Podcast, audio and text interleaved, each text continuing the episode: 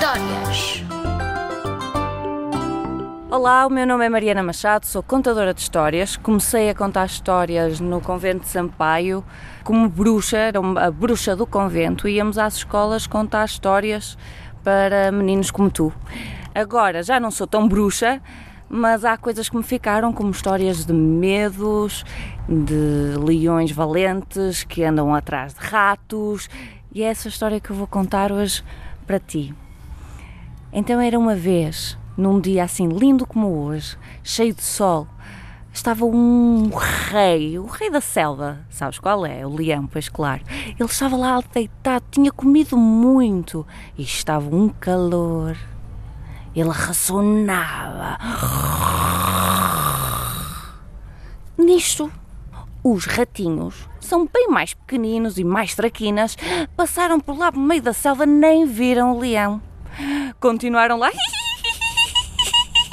todos trapalhões, há um deles que escorrega e cai por cima da pata do leão. O leão, nesse momento, acorda, pega no rato. Ah! Eu vou-te comer como tu ousas acordar o rei da selva. Oh, seu leão, disse o ratinho muito aflito, comas.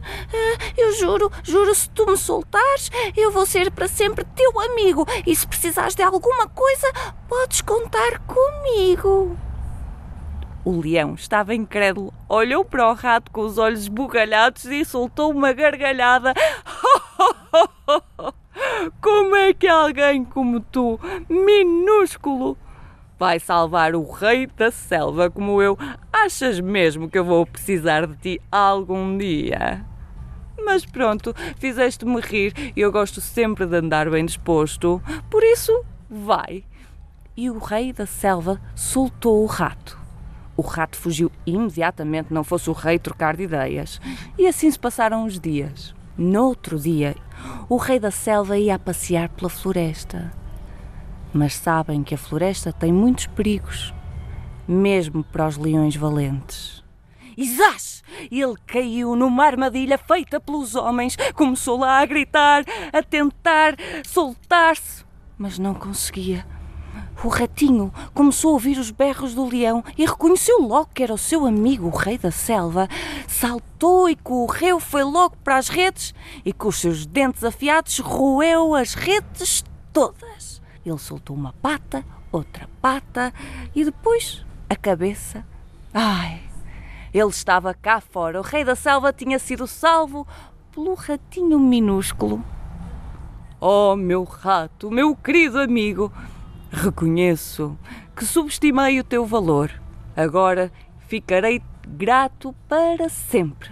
Tudo o que precisares de mim, agora sou eu que te retribuo. Por isso, Nunca, nunca, nunca analisem as pessoas pelo tamanho. Cada um tem o seu valor. E Vitória, Vitória, acabou-se esta história. E sabes de quem é esta história? Esta história eu lia nas Fábulas de Isopo. E então, a primeira vez que a contei, utilizei-a como um concurso numa escola, a ver quem é que sabia mais fábulas confesso que não fiquei em primeiro lugar. Houve um menino que sabia muitas mais do que eu. E tu, conheces alguma?